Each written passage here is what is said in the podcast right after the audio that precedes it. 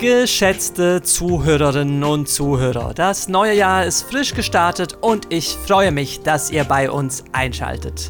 Auch in diesem Jahr quatschen wir im Proxcast über Animes, Mangas und alles, was das Otaku-Herz höher schlagen lässt. Mein Name ist Vasili und in der heutigen Ausgabe reden wir über ein Knüller-Thema. The Boy and the Heron, der neue Film von Ghibli-Daddy Hayao Miyazaki. Alleine kann ich das aber nicht tun, deshalb begrüße ich zwei fulminante Gäste. Zu meiner virtuellen Linken sitzt der gute Tessels. Alomo Mola. Und zu meiner Rechten die liebe Foli. Hallo. Schön seid ihr dabei und ich muss keine große Ansprache halten. Wir haben lange auf einen neuen Miyazaki-Film gewartet. Es waren irgendwie, es waren rund zehn Jahre seit The Wind Rises und nun ist es endlich soweit. The Boy and the Heron läuft im Kino. Bevor wir aber zur Sache kommen, würde ich mir von meinen Gästen wünschen, die Karten direkt auf den Tisch zu legen, uh. wenn ihr eine eigene offizielle Miyazaki-Tierlist führen würdet. Wo in etwa würde dieser Film landen? Mm. Oh, das ist eine schwere Frage. das ist schwierig. Ich habe ihn auch noch nicht so final eingeordnet, muss ich sagen. Ich habe ihn ja jetzt erst einmal gesehen und ich finde, das ist immer ein bisschen schwierig. Gerade ich würde bei, ihn bei auf Filmen. jeden Fall auch nicht auf Platz 1 setzen, wahrscheinlich auch nicht auf Platz 2. Aber wenn ich so drüber nachdenke, ich glaube, drei oder vier wird es schon werden.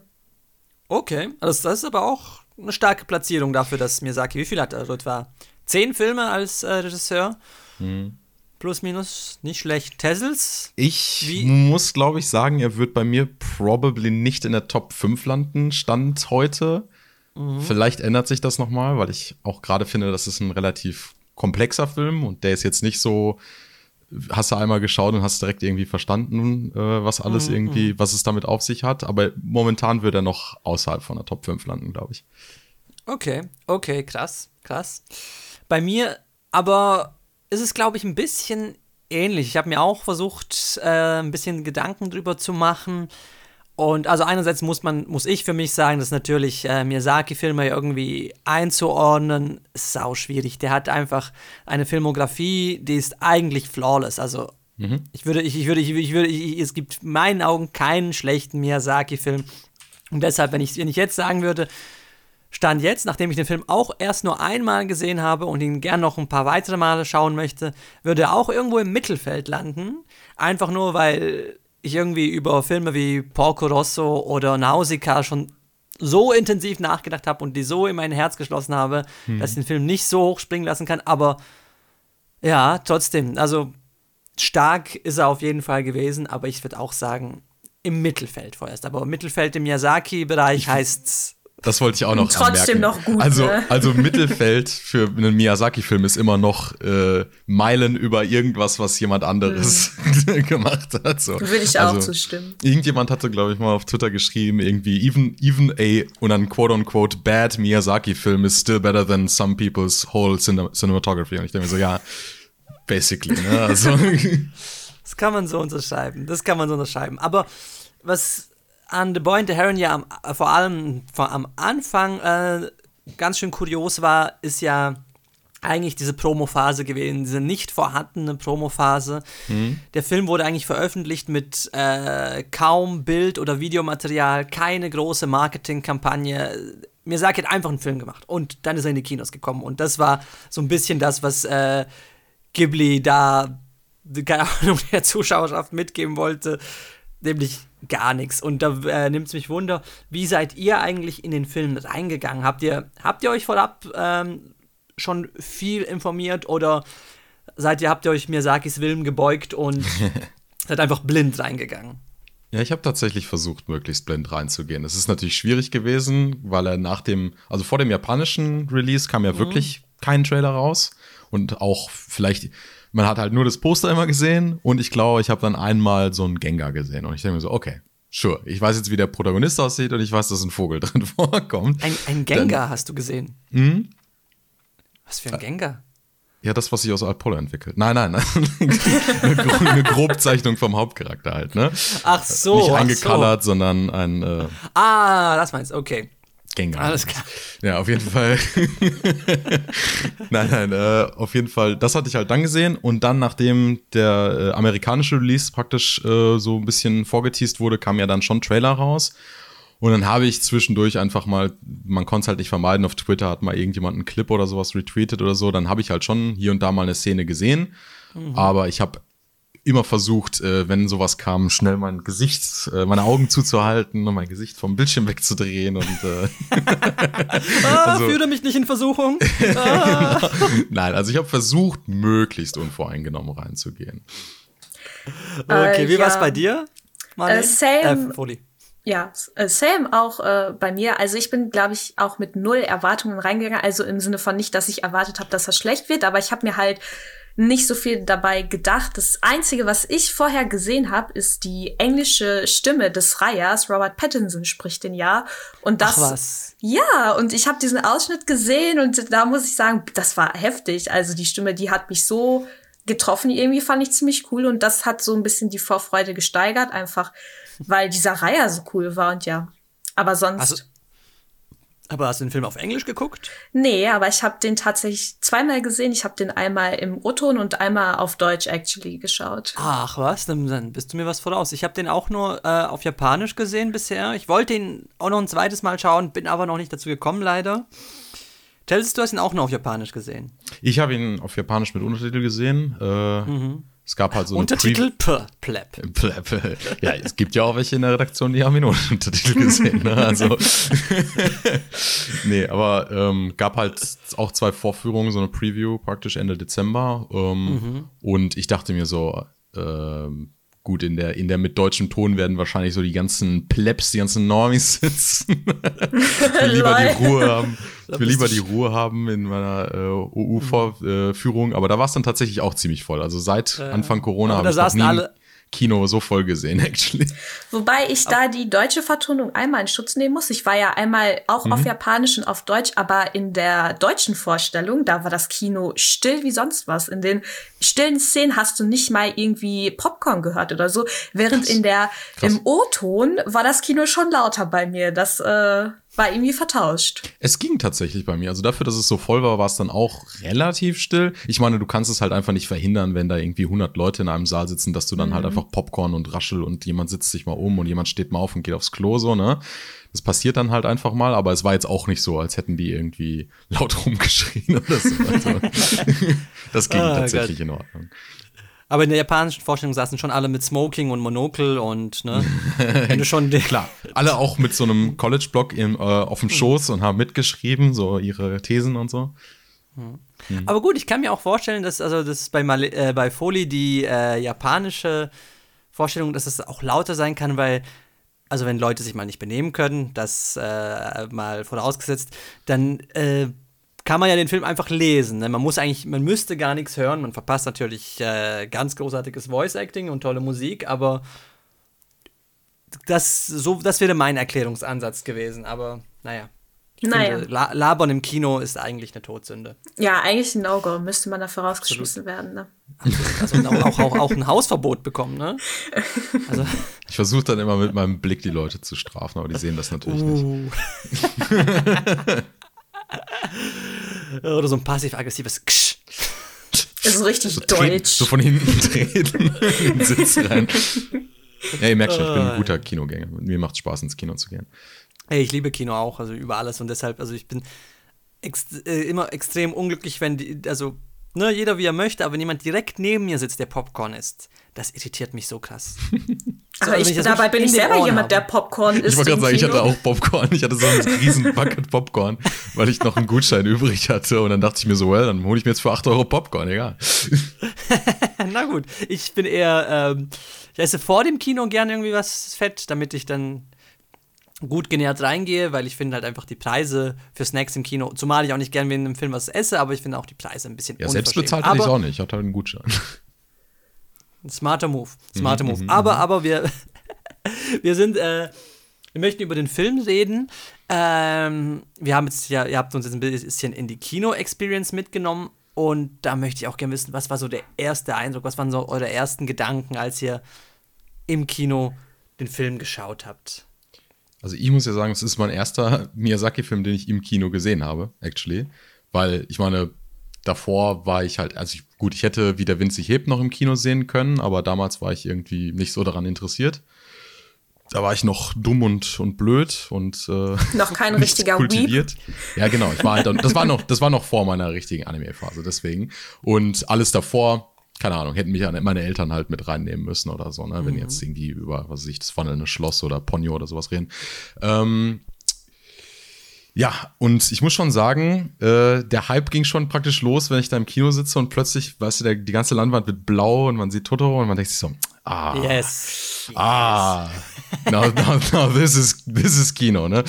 ähm, auf jeden Fall, also es war schon auf jeden Fall dafür alleine ein Erlebnis, also das erste Mal das wirklich im Kino zu erleben. Und das macht halt auch einfach was anderes mit den Filmen, ne? Gerade so, so so Filme, die einfach auch ein gewisses Detailgrad in ihrem Bild einfach immer haben, ne, und die so eine gewisse Bildgewalt einfach immer mit sich bringen. Und das sind Miyazakis Filme einfach, da lohnt es sich einfach, ne. Also das ist schon wirklich eine andere Experience, als äh, den jetzt irgendwie zu Hause in den eigenen vier Wänden zu gucken. Also ich würde sagen, echt bei so 80 Prozent der Anime-Filme ist das jetzt vielleicht gar nicht so notwendig, den auf so einer riesen Leinwand zu gucken, aber für die paar Prozent, wo es das dann ist, ist es schon echt ein Unterschied. Hm. Okay. Spannend. Ma, äh, Foli? Ähm, ja, ich muss sagen, bei der Bildgewaltigkeit stimme ich absolut zu. Also ich glaube, ich war eigentlich den ganzen Film damit beschäftigt, diese ultra hübschen Landschaften anzuschauen. Also das war ja wirklich nur erste Sahne. Und äh, ich bin aber auch so eine kleine Romantikerin. Ich liebe das einfach, wenn Filme so einen romantischen Vibe haben. Und ich finde, dieser Film hat einen riesigen romantischen Vibe. Und das war für mich irgendwie hm. das ausschlaggebende Erlebnis während, des, während dem Schauen. Ich weiß nicht. Inwiefern romantisch? Ich meine nicht romantisch. Und Mahito, ne? Das ist das eine Bromance vom Feinsten. nee, nee, nee. Ich meine, ich meine nicht romantisch im Sinne von Liebesromantik. Ich meine romantisch im Sinne von ähm, Landschaftsromantik ja, ja, zum Beispiel. Okay. Ja. I see. Okay, das kann ich schon Die Vibes verstehen. waren einfach da. Ja. Ja. Die Vibes waren da. Das ist, das, das das wäre das, wär so ein Satz, den man auf dem äh, Kinoposter in so, in so Anführungszeichen und dann. Fünf von fünf Sterne, die Vibes waren da. die Genre haben gestimmt. oh, der muss kommen, der muss immer kommen. Ja, natürlich. Nee, also Aber mein muss, erst. Ja, sorry. Möchtest du noch was sagen?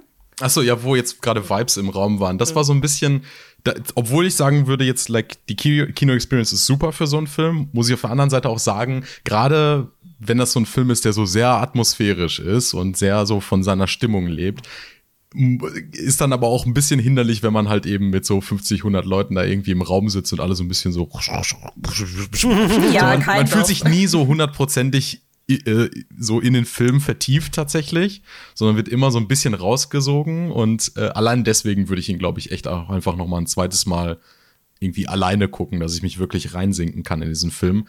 Weil ich finde, gerade so in der ersten Hälfte, wo er dann so sehr ruhig und, und mhm. kontemplativ ist und so, da muss man echt einfach so in der Stimmung des Films sein und darf sich nicht irgendwie ablenken lassen, weil äh, Hans-Peter vor sich jetzt irgendwie aufs Klo muss. So. yeah, absolut. Apropos äh, Ersthälfte des Films, mein erster mhm. Eindruck, also äh, nämlich hatte ich wirklich beim, bei der, schon bei der ersten Szene das also als, ähm, als diese Feuerbrunst über Tokio mhm. hereinbricht und ähm, die Explosion und alles drum und dran äh, die Szene übernehmen. Ich hatte im ersten Moment das Gefühl, gucke ich da einen Ghibli-Film. Also die, wie diese, wie das, also diese, diese, diese, diese Animation der Feuerbrunst, ne? Mhm. Hm, das, das war etwas, ne? Das war, das war etwas, das für mich absolut äh, ungewöhnlich ist. Und der Film an sich ist ja auch ähm, finde ich, ein bisschen auch eine äh, Abkehr von der Ghibli-Tradition, rein visuell. Auch wenn ganz, ganz, also wenn, natürlich, wenn es, es hat immer noch den klassischen äh, Miyazaki-Look und das Feeling, aber so in den Details drin merkt man auf einmal, dass äh, Miyazaki da nicht mehr mit so strenger Hand am Werk war wie auch schon, oder? Ja, ich, ja, ich fand ich das tatsächlich lustig, dass man so ein bisschen, äh, gerade die Szene am Anfang mit dieser Feuersbrunst, das stimmt, da bin ich auch so ein bisschen aufge, äh, ähm, direkt einfach aufgewacht im Film und dachte mir so, oh, das ist ziemlich modern für so einen Miyazaki-Film. Oh. Das sieht so sehr like Digital Animation mäßig aus. Absolut, ne? Und dann gleichzeitig fand ich es aber auch total lustig. Äh, ich weiß nicht, ob ihr das bemerkt habt, aber das, der Film hatte total viel, aber auch so Editing-Sachen, die sehr oldschool waren und sehr so. Also der Film hatte zum Beispiel auch diesen, diesen Fake Gate Weave, dass so ein bisschen das, der Bildausschnitt wackelt, damit das so ein bisschen aussieht wie Cell Animation. Und ich dachte so, das ist kind of auch sehr modern, aber gleichzeitig sehr retro. Also irgendwie äh, weiß ich actually nicht, ob das dann so Miyazaki ist, der sagt so, oh, wir müssen die, die analoge Magie zurückbringen, oder ob das einfach jemand ist, der irgendwie äh, Mushok Tensei gesehen hat und sich dachte, boah, das ist cool, lass das mal machen. Ich finde aber auch irgendwie, also für mich persönlich waren manche Bilder auch abstrakter, als es sonst für Ghibli der Fall ist. Zum Beispiel am Ende dieser Saal, der dann zu dem äh, alten Herrn führt, dieser mhm. fast beige Saal mit diesem, mit diesem Bogen da. Das ist ein Bild, was irgendwie gar nicht zu Ghibli passt irgendwie. Das war so abstrakt und davon gab es ja ein paar schon im Film verstreut und das war schon, das ist mir so ins Auge gesprungen irgendwie, dass es so abstrakter ist als sonst mhm, gewöhnlich.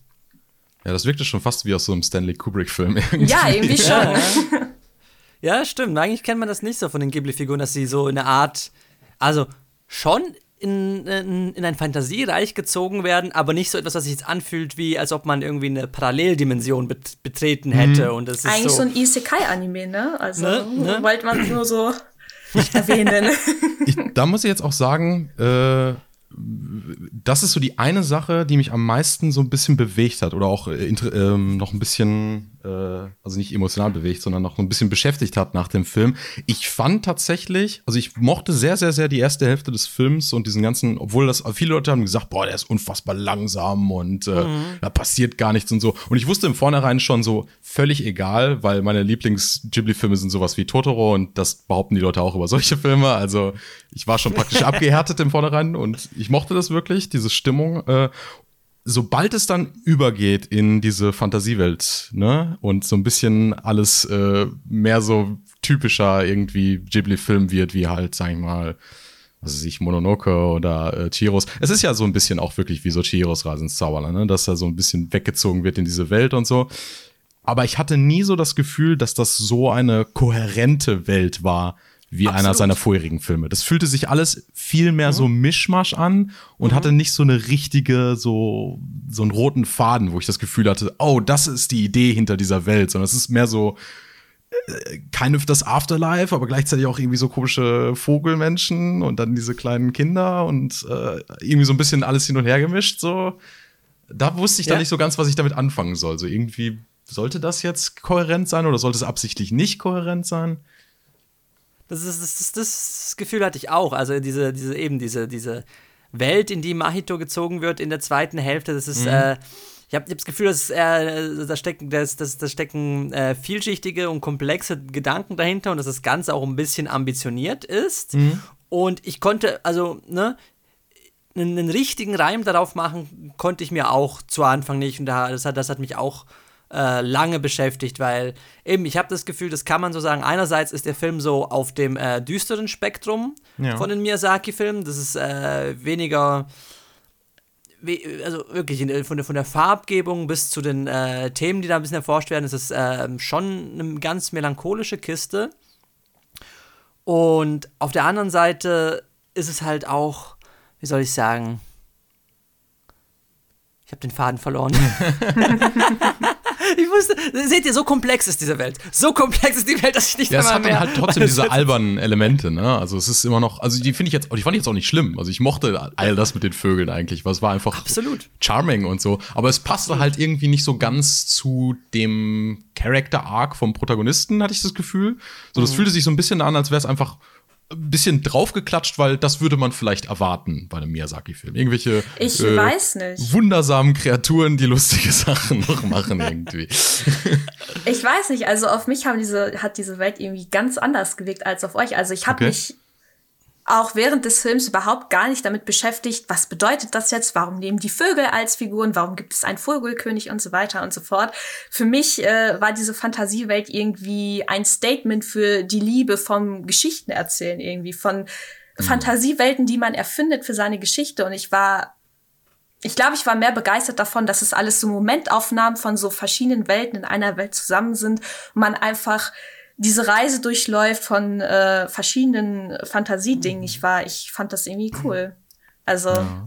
ja gut, dazu passt halt auch, dass dem Film, ähm, ich glaube, ähm, wenn man mir Miyazaki-Filme kennt und dann im Film sitzt, dann, dann, freut man sich auch drüber, weil da steckt auch ganz viel Nostalgie für seine alten Werke drin. Also es gibt ja mhm. wirklich ganz, ganz viele Querverweise. Das kennt man ja von ihm gar nicht so, muss ich sagen. Und auf einmal ist es, es, es ist, ähm, ne, ja, gut, dass, er, dass so diese Rußmännchen aus Totoro dann auch irgendwie in, in anderer Form nochmal bei Chihiro auftauchen oder so, dann vielleicht schon eher. okay, gut. Okay, gut. Okay, gut, aber in diesem Ausmaß, würde ich ja, behaupten. Ja, nicht in dem Ausmaß, das stimmt. Genau, in diesem Ausmaß würde ich behaupten, das ist, das ist äh, ganz, ganz lustig. Also, es, es, es, war für mich einfach äh, ganz schön erheiternd und das hat auch ein bisschen, das hat auch ein bisschen diese Melancholie immer gebrochen, ne? Mhm. Wenn auf einmal eben so, so, so dieser, dieser Totoro-Tunnel vorkommt oder diese, diese Waldgeister aus Mononoke mhm. oder I don't know. Ich, äh, das, ist, das ist eine, eine, Behauptung, die ich aufstelle, die kann, da kann mich irgendjemand dann äh, fact-checken eines Tages. Aber ich habe das Gefühl, dass die eine Szene, in der Mahitos ähm, Stiefvater ihn mit dem Auto zur Schule gebracht hat, dass die ganz, ganz ähnlich, diese, die, die, die Autofahrt ganz ähnlich bei äh, Castle of Cagliostro, auch animiert ist mit, mit, diesem, mit dem Auto, das so äh, übertrieben wonky in die Kurven ja. geht. Da habe ich gedacht, oh Mann, das kenne ich doch irgendwo her, aber ich muss das nochmal nebeneinander geschaut haben. Aber ja. trotzdem, das, das, das fand ich ganz, das, das hat mir ganz toll gefallen. I don't know. Man kann es auch cheesy finden. Nee, ich fand es auch gut. Also ich habe nie da gesessen und dachte mir jetzt so, boah, das ist jetzt aber irgendwie zu äh, abstrus oder das ist irgendwie zu, ähm, was weiß ich, so zu, zu referenziell oder so. Ich habe das eigentlich auch mhm. genossen. Vielleicht bin ich nur so ein bisschen zu verkopft an die Sache rangegangen, dass ich von vornherein so ein bisschen gedacht habe, so, hm, was, was könnte das alles zu bedeuten haben? Gerade in so einer Fantasiewelt mache ich das halt einfach ganz gerne, so ein bisschen reinzulesen, was hat das jetzt alles zu bedeuten. Ne? Gerade wenn dann auch dieser Vogelkönig kommt und sie schreien ja ihm da auch alle irgendwie zu Duce, Duce oder so, ne? Ist halt total politisch aufgeladen und sowas, ne? Und dann überlege ich halt so in meinem Kopf schon so, okay, wie arbeitet das zusammen? Und bei bei den alten Miyazaki-Filmen, finde ich, habe ich das Gefühl gehabt, da konnte man eigentlich immer ganz gut drüber nachdenken, aber der mhm. Film hat auch funktioniert, ohne dass man das jetzt großartig musste. Ne? Aber also ich habe auch nicht so das Gefühl, dass du unbedingt so viel in diesen Film reinlesen musst. Ja, aber ich also hatte das klar. Gefühl, dass es nicht kohärent genug war, als dass ich nicht drüber nachdenken musste. Also wenn ich jetzt so einen Film wie Chihiro zum Beispiel gucke, denke ich mir irgendwie so, oh ja, dieses Badehaus mit 5000 verschiedenen Yokai und bla bla bla. Und das funktioniert irgendwie an sich. Und im Nachhinein kann man dann noch drüber nachdenken, so, oh, Badehaus, äh, Prostitution. Da gibt's ja Leute, die auch da interessante Sachen reingelesen haben. Ne? Und, äh, und dann macht das vielleicht auch noch mal auf einer anderen Ebene Ebene Sinn. Und ich hatte bei dem Film das Gefühl, der will das von vornherein so ein bisschen auf den Zuschauer abwälzen, so dieses, oder was heißt abwälzen, aber der will von vornherein, der fordert dich schon auf, sage ich mal, ihn anders zu lesen. Und dadurch wird er dann so ein bisschen inkohärent manchmal.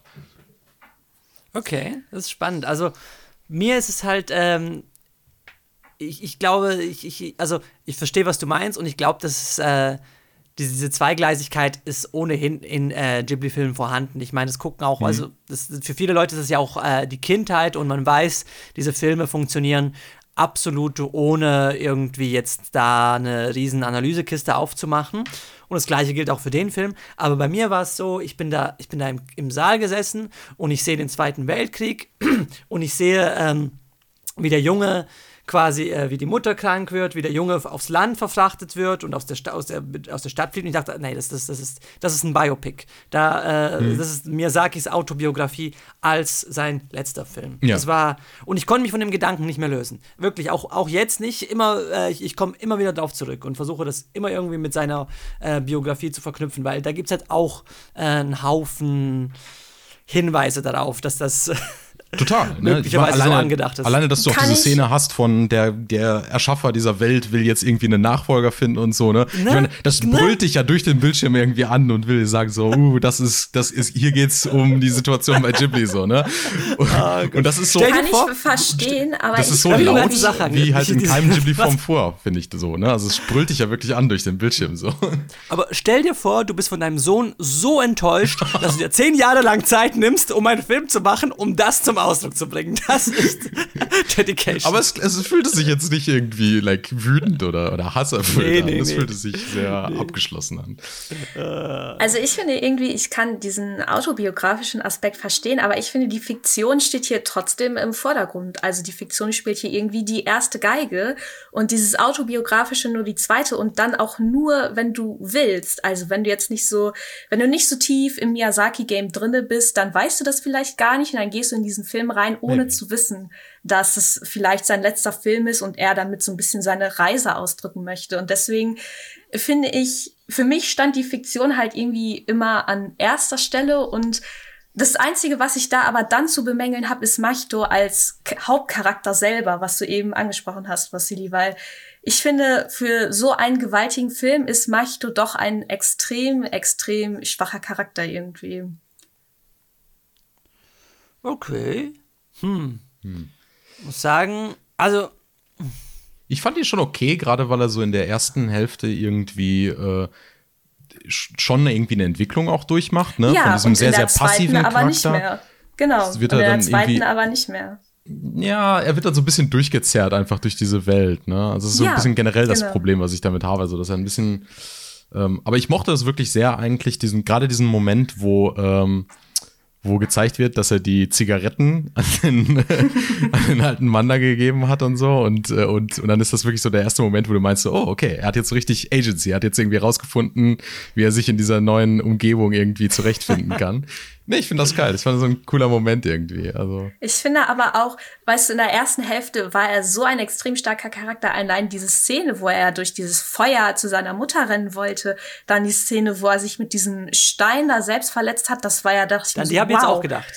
Ja, da dachte ich mir, wow, geht's jetzt hier um äh, ihn als Charakter, dass er sein Trauma bewältigt oder so? Und dann kommen wir in diese Fantasiewelt und bam, er ist eigentlich gar nicht mehr vorhanden als Charakter, sondern er wird da einfach durchgezogen von allem anderen, was um ihn herum passiert. Und das war so das Ding, was mich am meisten gestört hat irgendwie. Ja, aber das ist ja auch so ein bisschen, was ich gemeint hatte. Also, wenn man das jetzt irgendwie nur so als Zuschauer guckt, dann könnte man am Ende ja sogar meinen, irgendwie, was hat das jetzt alles irgendwie mit ihm so als Charakter zu tun gehabt? Und, und de deswegen sage ich vielleicht, dass wenn man den einfach nur so als Film schaut, ist der dann überhaupt so kohärent? Ne? Ist der dann überhaupt, hat man dann das Gefühl, irgendwie, das äh, connected die erste Hälfte mit der zweiten Hälfte großartig? Das ist eine gute Frage. Also Ich kann es ich kann's äh, auch nicht beantworten. Ich kann halt leider diesen Film nicht gucken, ohne diese Linse zu haben. Ne? Also ich weiß halt, was der ganze Kontext dieses Films ist und ich kann nicht reingehen und sagen, oh, äh, äh, neuer Film, lass mal gucken. Aber man muss ja auch Dinge immer ohne ihren Kontext bewerten. Es gibt ja immer zwei Linsen, die man aufsetzen kann. Ja. Und ich glaube, wenn du ohne Kontext da reingehst, dann ähm, finde ich den Film trotzdem noch gut und dann habe ich trotzdem kein Problem damit, dass die Kohärenz in dieser Fantasiewelt gar nicht da ist, weil der Fokus switcht dann ja von Fokus auf Machito als Charakter zu Fokus auf der Fantasiewelt und ich mag diesen Fokus auf die Fantasiewelt und ja. Ja, also ja, das verstehe ich. Aber dann gerade, ich finde gerade dann fehlt mir so bei der Fantasiewelt, also dann muss die Fantasiewelt auch so irgendwie der eigene, sein eigener Charakter sein. Und das fühlte sich für mich halt nicht so an. Das fühlte mich, sich für mich eher an, als würden sie irgendwie jedes Mal an irgendeinen anderen Ort kommen und wie, inwiefern die jetzt miteinander in Zusammenhang stehen, so mh, vage irgendwie. Also es ist jetzt nicht so, als wäre das eine große Welt, sondern mehr so ein paar Vistas, die sie besuchen nacheinander und die jetzt nur vage miteinander verbunden sind. Das glaube ich, also ich, ich würde der, der These vorher nicht so zustimmen, weil ich würde behaupten, eigentlich ist der Film schon ein sehr charakterzentriertes Werk. Das, das Interessante ist ja, also äh, im Original heißt ja der Film How Do You Live im japanischen Titel. Also, also wie lebst du? Ist wirklich diese, diese, und dann hat man das natürlich im Westen anders vermarktet.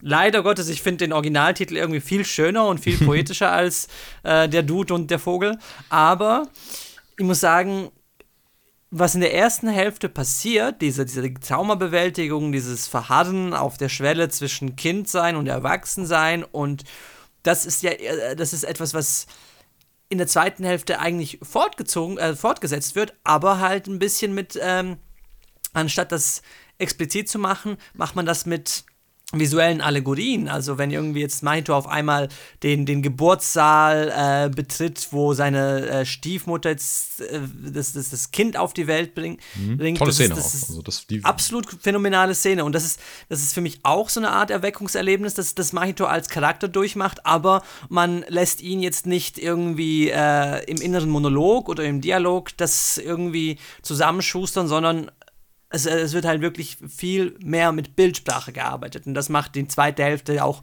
umso aufregender, würde ich behaupten. Mhm. Sure, kann ich verstehen, aber ähm, ich meine, ich hatte auch das, aber ich hatte eher das Gefühl, dass der Film das eher so will, dass Machito dich bei der Hand nimmt durch diese Fantasiewelt und wir dann da gemeinsam durchgehen und nicht, dass es um Machito selbst geht, auch selbst mit dieser Geburtsszene. Ich hatte mehr so das Gefühl, dass der Film will, dass man einfach bei der Hand genommen wird und diese, diese Welt erlebt irgendwie. Hm. Ich hatte überhaupt nicht das Gefühl, dass Machito irgendeine Entwicklung da durchläuft. Außer diese Geburtsszene, da stimme ich zu, da sieht man, da rückt der Fokus wieder zurück, aber das ist halt auch die einzige Szene insgesamt, so die wieder diesen Fokus switcht. Und deswegen finde ich irgendwie nicht, dass Machtor als Charakter insgesamt wirklich so ausdrucksstark ist. Ich hatte mehr das Gefühl, er nimmt dich bei der Hand und dann geht ihr da zusammen durch. Und ja. Ja gut, aber was ist mit der, mit, mit eben, mit, mit, mit der Bromance zwischen dem Vogel und dem Dude? Mann, das, das, das, das, das to be honest, auf, auf so einem ganz basalen Level fand ich das fast schon am coolsten, wie die zwei so, zu Homies geworden sind. Also. Ich, fand, ich fand auf jeden Fall interessant, wo man dann irgendwie so bemerkt hat, okay, der Vogel ist jetzt hier irgendwie gar nicht so wirklich der Gegenspieler oder Antagonist oder mhm. was auch immer, sondern irgendwie auch nur so äh, rein involviert in diese ganze Sache. Das war ein ganz interessanter aber Moment. Mir, aber ich habe das Gefühl, es wurde nie so ganz hundertprozentig dann wieder aufgelöst irgendwie so, ne? Also aber, aber das ist auch so ein bisschen Miyazaki-typisch, ne? Dass die, dass die Gegenspieler eben sich das, das, das, das irgendwie verschwimmt in der Zwischenzeit. Da muss ich zum mhm. Beispiel an die, an die Hexe aus das wandelnde Schloss denken. Die, die gehört ja nachher am Schluss auch irgendwie zu dieser Bande und das ja. hinterfragt auch niemand so wirklich. weiß nicht, vielleicht geht's, werden die, werden, vielleicht, ich glaube, hier Miyazaki steht drauf, so die Gegensätze, diese, diese Polaritäten so verschwimmen zu lassen. Da ist auch, glaube ich, einfach das Problem beim englischen und deutschen Titel, weil da sehe ich, weil wenn der Film schon so im Vornherein die Erwartung setzt, oh, es geht um den Jungen und um den Reiher, dann wird man keinen enttäuscht, weil es gar nicht so sehr jetzt unbedingt um den Reiher geht, ne? So, und da, da, da hast du dann recht, da ist der, Engl der japanische Titel dann einfach besser, weil der eine andere Erwartung setzt, mehr an die Charakter. Ist auch viel romantischer, finde ich. Ne? Ja, genau. verweist halt auch auf das Buch zurück, weil, ja. was halt äh, irgendwie die Basis ist. Ich habe es leider halt auch nicht gelesen. Das war auch so eine Sache, die ich mir während des Films die ganze Zeit gedacht hatte. So, wie viel würde es mir jetzt bringen für die Analyse dieses Films, wenn ich tatsächlich äh, das originale Buch gelesen hätte? Weil es ist ja wahrscheinlich nicht gerade eine treue Adaption davon, aber es wird ja schon nee, irgendwas damit zu tun haben. Also, soweit ich mitbekommen habe, ist es äh, eben eine, eine, sehr, sehr freie Neuinterpretation, aber habe das Originalbuch auch nicht gelesen. Es ist auf einer, einer meiner, meiner imaginären, ewig langen Liste von Medien, die ich mir irgendwann zu Gemüte führen werde. Mhm. Aber wer weiß, ob ich das Zeit meines Lebens noch schaffen werde. Hast du das Buch gelesen, Foli? Ah, nee, leider nicht. Nee. Naja, wir lesen halt nicht. Wir sind also nur Untertitel. Das ist Wobei es keine Bad für mich wäre, wenn ich nicht lesen würde, aber ja. Da sind keine Bilder. Ich kann nicht. Äh ich kann nicht verstehen, was das sein soll. Äh, glaubt ihr, das war jetzt der letzte Streifen? Nee, glaube ich nicht, to be honest. I mean, ich weiß nicht, ob es vielleicht für ihn besser wäre, aber, aber so wie ich ihn kenne, ähm, wird er so oder so nochmal an einem arbeiten. Ich glaube, die Frage ist eher, ob er den beenden kann oder Aha. nicht. Also ah, das, das, ist natürlich auch dieser, dieser, dieser, dieser romantisierte Künstlermythos, ah, man muss sterben, während man sein Magnum Opus schreibt. Und ich glaube, das könnte auf Miyazaki auch zutreffen, aber, und das ist vielleicht äh, vielleicht ein bisschen ein Hot Take, aber ich glaube auch, es könnte wirklich einfach der letzte Film gewesen sein. Ich meine, klar. Es fühlt sich so an. Also ich hab, bin ja, aus also dem Kino gedanken und dachte mir so, mhm. wow, das war's irgendwie. Mhm, mhm. Also ich, ich meine, das, also man muss es natürlich ein bisschen auch eben vorsichtig genießen, weil ich glaube, also The Wind Rises wurde schon als letzter Film angekündigt und mir sagt jetzt schon ein paar Mal sein Karriereende ähm, bekannt gegeben. Ist immer ein bisschen schwierig einzuordnen, aber ich habe das Gefühl gehabt, hey, das, das, das ist irgendwie ein würdiger Abschluss gewesen aber ich würde auch, ich würde jetzt auch nicht äh, traurig sein, wenn er noch einen Film macht. Überhaupt nicht. nein, nein, überhaupt nicht. Ich glaube auch realistisch gesehen ist das nicht sein letzter Film. Also der Film an sich fühlt sich an wie so ein Abschiedsbrief im Sinne von hier, ich bin fertig, das ist äh, ein guter Film, aber ich glaube, in Reality wird da sowieso noch was kommen.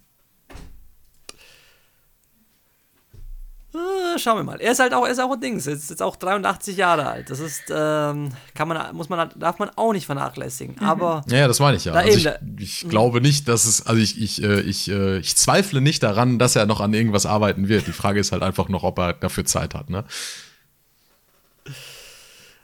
Ja, das ist es. Das ist es. Und es ist halt auch ein bisschen, keine Ahnung, ich bin, ich, ich, das, das ist ja auch das, was im Film äh, viel verarbeitet, meiner, Seite, meiner Meinung nach, auch wenn ich weiß, dass Foley vielleicht die Interpretation nicht so mag, aber dieses zerfallende Königreich am Ende. Mhm. Das ist für mich Miyazaki, der sein Lebenswerk auch zerfallen sieht.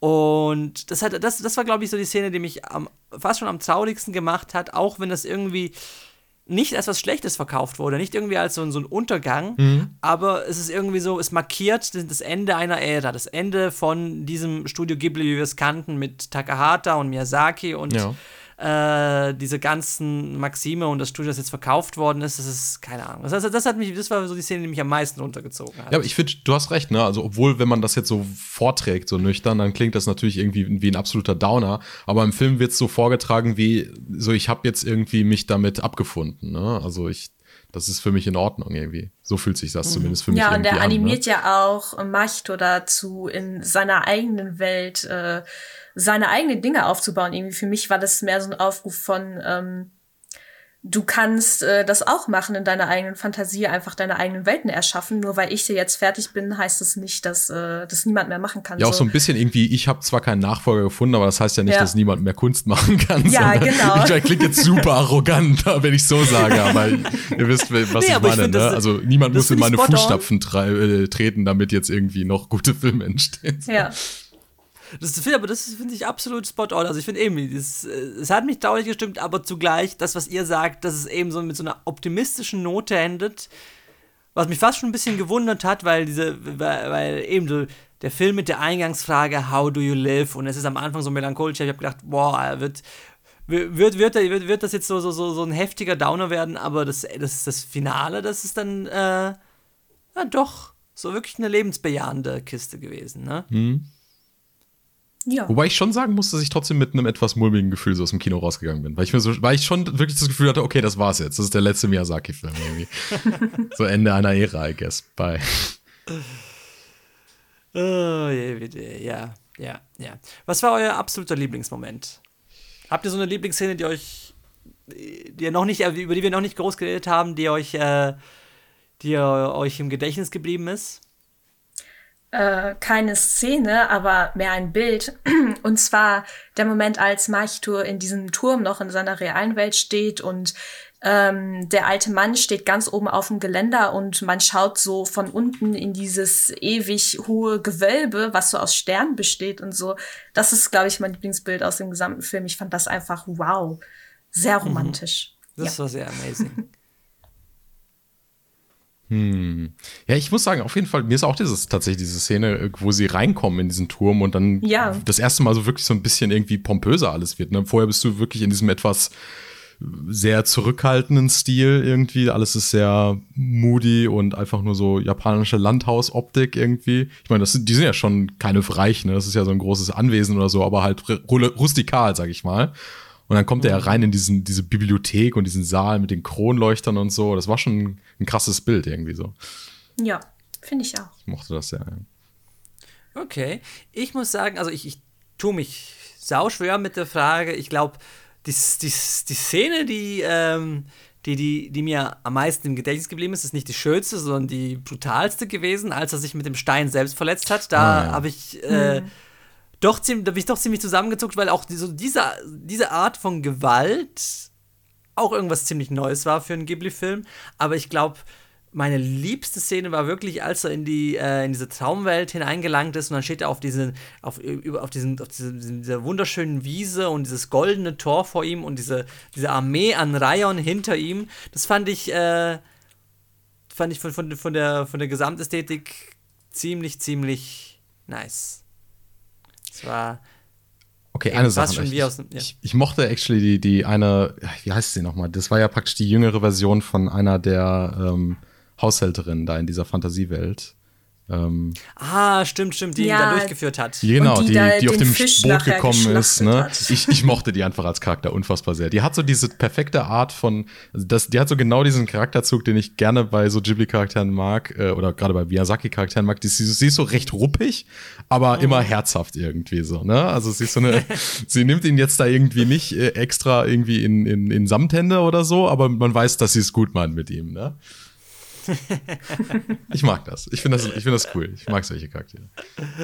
Oder, warte, vielleicht doch noch eine andere Szene, die ich noch bevorzuge, nicht weil sie visuell so ähm, überwältigend war, aber die Szene, wo äh, äh, Mahito und der Raya genau mit ihr an einem Tisch saßen und dann hat sie, glaube ich, gefragt, irgendwie, äh, glaubst du, dass Raya immer lügen? Und dann haben die beiden gleichzeitig geantwortet und ja, ne, sich sassy angeguckt. Das war, das war ein sweeter Moment. Ja, süß irgendwie. Oh, je, wie Nein, das war, also ich, ich, ich höre raus, dass wir da alle äh, doch irgendwie ein schönes Kinoerlebnis hatten und was auch, was ich auch spannend finde, dass alle auch ein bisschen ähm, so teilweise was anderes da aus dem Film mitgenommen haben, aber vielleicht noch zum Schluss eine letzte Frage in die Runde, nämlich wie lebt ihr? Hä? Der, der, der, war jetzt deep, ne? Ja, ich habe mich ja mehr mit der ersten Hälfte identifiziert, ne? Viel im Bett liegen und äh, zwischendurch mal Vögel angucken. Dann bin ich, glaube ich, mehr bei der zweiten Hälfte. Sehr fantasievoll, immer irgendwo anders unterwegs in anderen Welten als in der Realität. Ich glaube, das ist mehr so mein Ding. Gut, und ich lebe gefangen in diesem Proxcast, in diesem Podcast-Format. Ich kann nur hier sitzen und in ein Mikrofon reden. Aber dank dieses Films tue ich das ein bisschen glücklicher. Ne? So, also, also ich stelle mir auch, ne, als ob man sich Sisyphus glücklich vorstellt. So äh, nehme ich Folge für Folge auf und hoffe auch, dass ähm, ihr da draußen an den Empfangsgeräten bei den nächsten Folgen wieder einschaltet, wenn wir über tolle Animes und Mangas reden. Hinterlasst uns auch einen Kommentar. Was habt ihr über den Film gedacht? Hat er euch berührt? Wart ihr mm, mm, nicht so begeistert? Und über einen Daumen nach oben und Abos und alles, was auf YouTube so hot ist, da freuen wir uns. Und in diesem Sinne würde ich sagen, dass wir die Folge beenden können. Ne? Tschüss. Bye. bye.